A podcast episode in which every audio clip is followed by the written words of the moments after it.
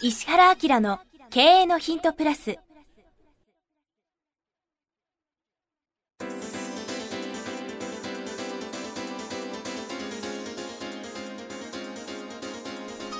ポッドキャスト石原明の経営のヒントプラスは勝てるビジネスモデルや売れる仕組みの作り方。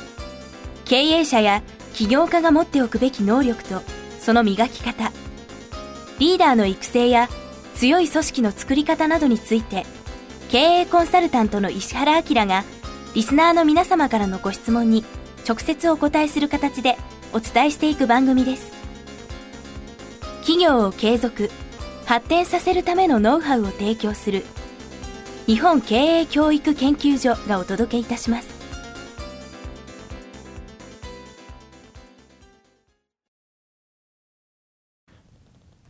こんにちは、プロインタビュアーの早川洋平です。石原明の経営のヒントプラス、今日は第297回をお届けします。石原先生、よろしくお願いします。はい今日は20代医療系歯科助手の方からです。これ備考欄いいですね。同じ職場の勤務医の方からの紹介。ということは歯医者さんの院長から聞いたのかもしれないですね。そうですね。はい。さあ、こんな質問です。石原先生、早川さん、こんにちは。初めて質問させていただきます。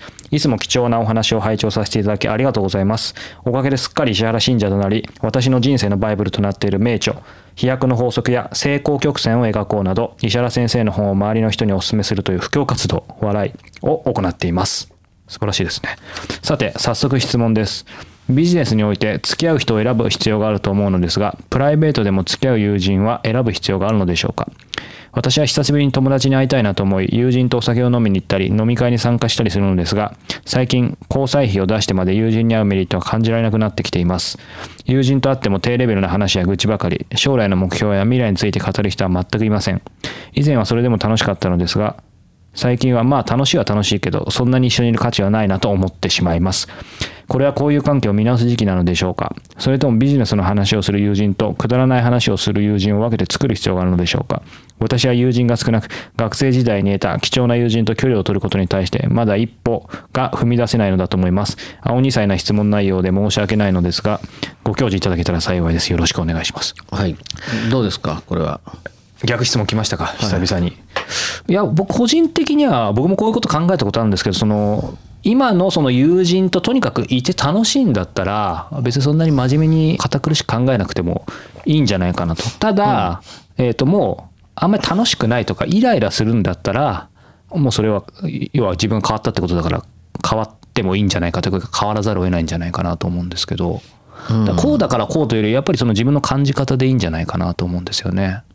であんまりこうすごく一緒にいると昔のことで掛け値なしに話せて楽しいんだけどでもこう自分をどれだけ高めてくれるかとかビジネスの何かできるかみたいなことに無理に合わせる必要は全くないんじゃないかなと思いますけど。うん。僕はそう思います。はい、まあ、人間関係ってさ、うん。まあ、こう、お仕事をしてますよね。はい、それで、その、ある程度、こう、年齢が、まあ、この人20代そうですねだと思うんだけど、だんだんこう、うんなんかお仕事していくと、登場人物ってだんだん増えてくるじゃん。はい、まあね。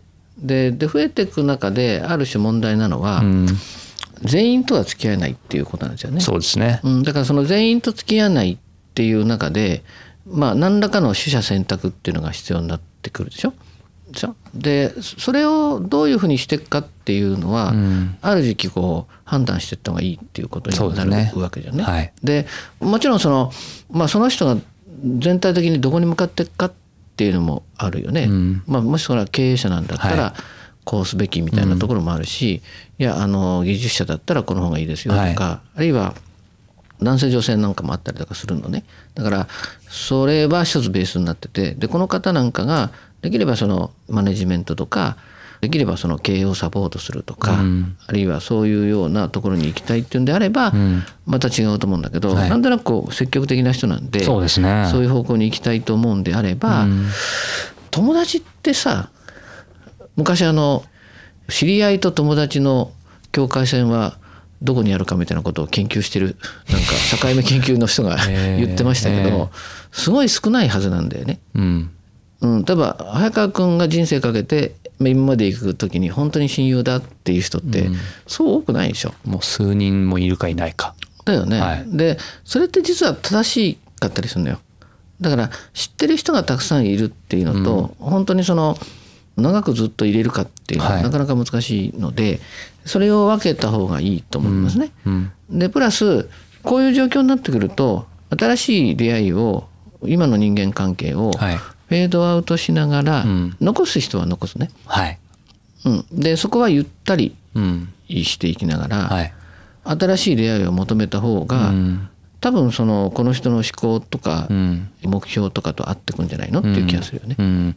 そういう意味ではプライベートとビジネスっていうのをなんかそれぞれプライベートの時はこういう友達ビジネスの時はこうとか考えずにやっぱ全体として考えた方がいいっていうこともありますか？どうでしょう？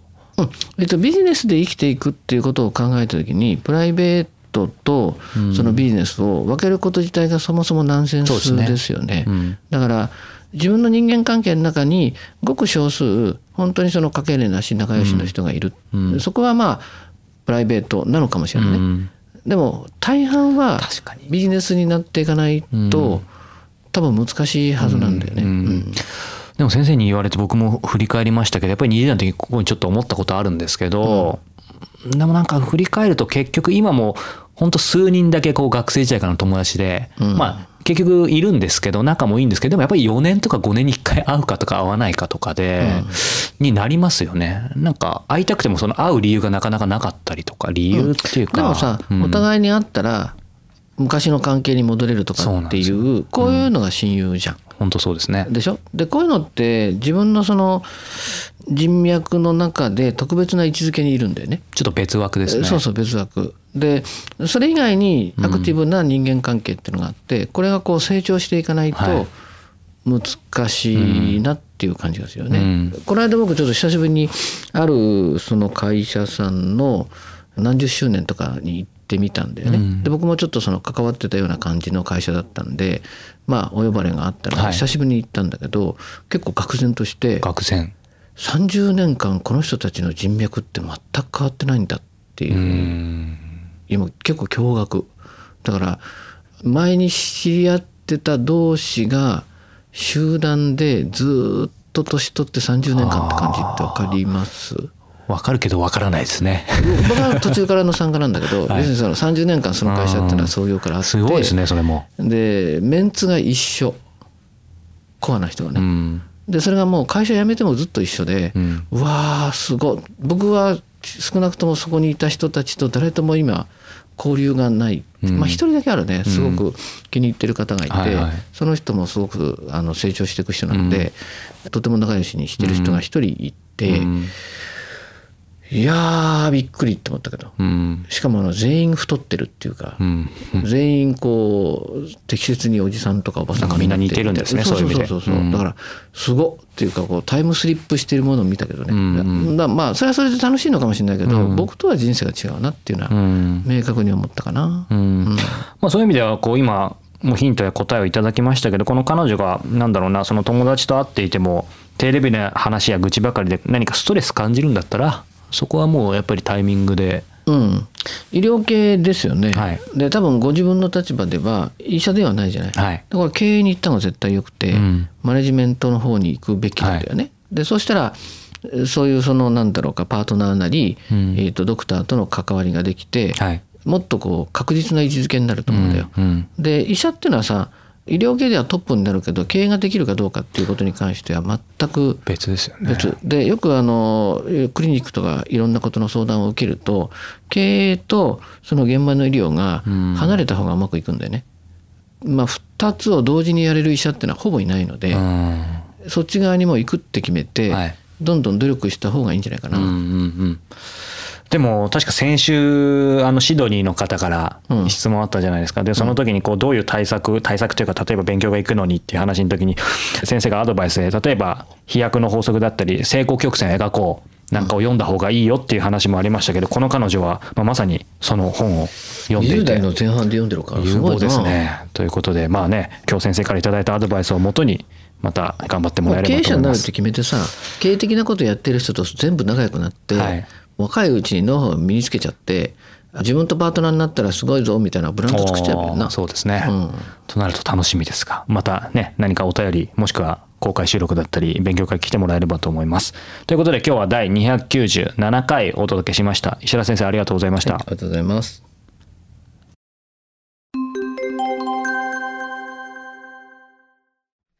いつも経営のヒントプラスをお聞きいただいてありがとうございます。今日はですね、お知らせがあります。石原明の経営のヒントプラスの、これは何と言ったらいいんですかね、兄弟バージョン、プレミアムバージョン、むしろ。はい石原明経営のヒントプレミアムのご紹介です。すでにご存知の方も多いと思いますが、改めて石原さんにこの石原明経営のヒントプレミアムについていろいろちょっとお話を簡単に伺いたいと思うんですけど、そもそもこの、まあ、コンセプトとか、これほら経営のヒントの方が Q&A なんですよねだからまあいろんな形で質問していただいたことでこれは面白いなっていうことで、まあ聞いてくれてる方全体にもね価値があるなとか、あるいはコンテンツとして発信しておくことで時間を過ぎてもね、まあ、3年後でも5年後でも10年後でも価値があるみたいな感じで答えたいなってことをピックアップして答えてるんだけどただ僕が言いたいことっていうのをねしかもリスナーの方たちにとって実はこういうことを本当に知っておったら価値がありますよみたいなことを逆に喋る機会がないなと質問だから。Q&A てじゃ限界ありますよね。そうそうそうそう。で、まあそれをその早川君とも相談しながら、じゃあちょっとその、まあアップグレード版として、しかも言いたい内容を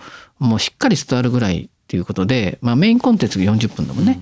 で、まあそういう意味では、これを喋りたいですみたいなことを配信し始めて、もうこれが何回ぐらいだっけ？もう30回以上やってまですよねすね。。それからコンサルタントとして最近非常に面白いなと思ってる僕のコンサルタントの目で見た企業とか、あるいはその個人でも面白い取り組みとかこれってマーケットに訴求するよねみたいな、ね、ことを話すのが注目の企業と。ビジネスモデルうんですね。あとやっぱり本はすごくいいものがあるじゃないですか、なんでおすすめ本っていうのを、僕なりにこの本は何でおすすめなのみたいな、過去にあの絶版になってしまった本を紹介して、絶版マーケットですっげえ金額になっちゃったと思いましたけど ね。はい、そんなのも含めて、最近ってね実は本ってみんなネットで買っちゃうんですよ。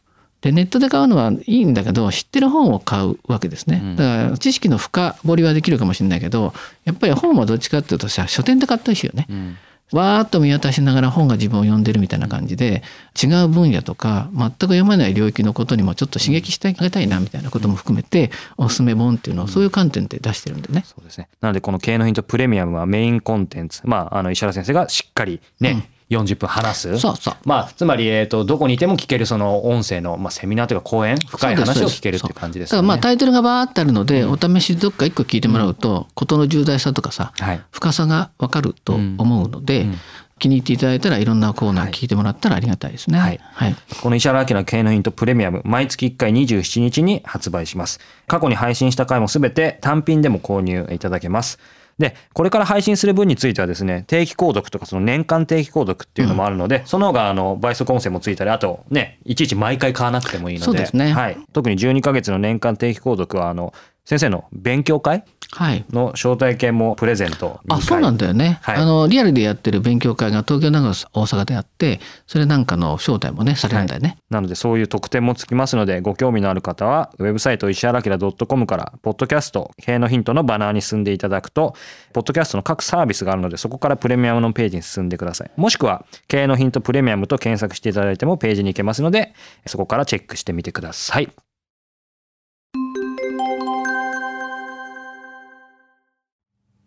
番組よりお知らせがございます。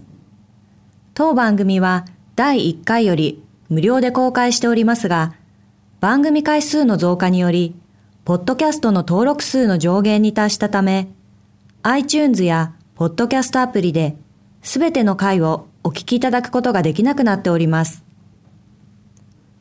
ウェブサイトでは第1回からすべての回をお聞きいただけますので、ウェブサイト石原明 .com のポッドキャストのバナーからアクセスしていただき、経営のヒントプラスをお楽しみください。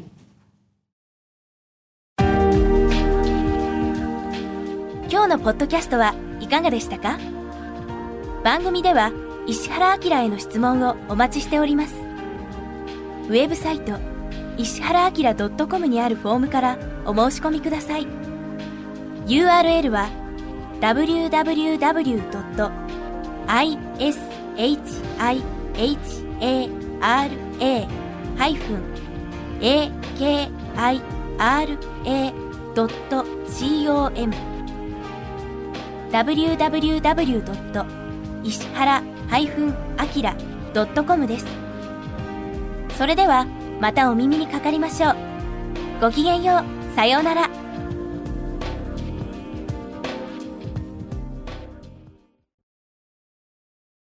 この番組は、提供、日本経営教育研究所、プロデュース、キクタス、早川洋平、制作協力、若菜はじめ、ナレーション、岩山千尋によりお送りいたしました。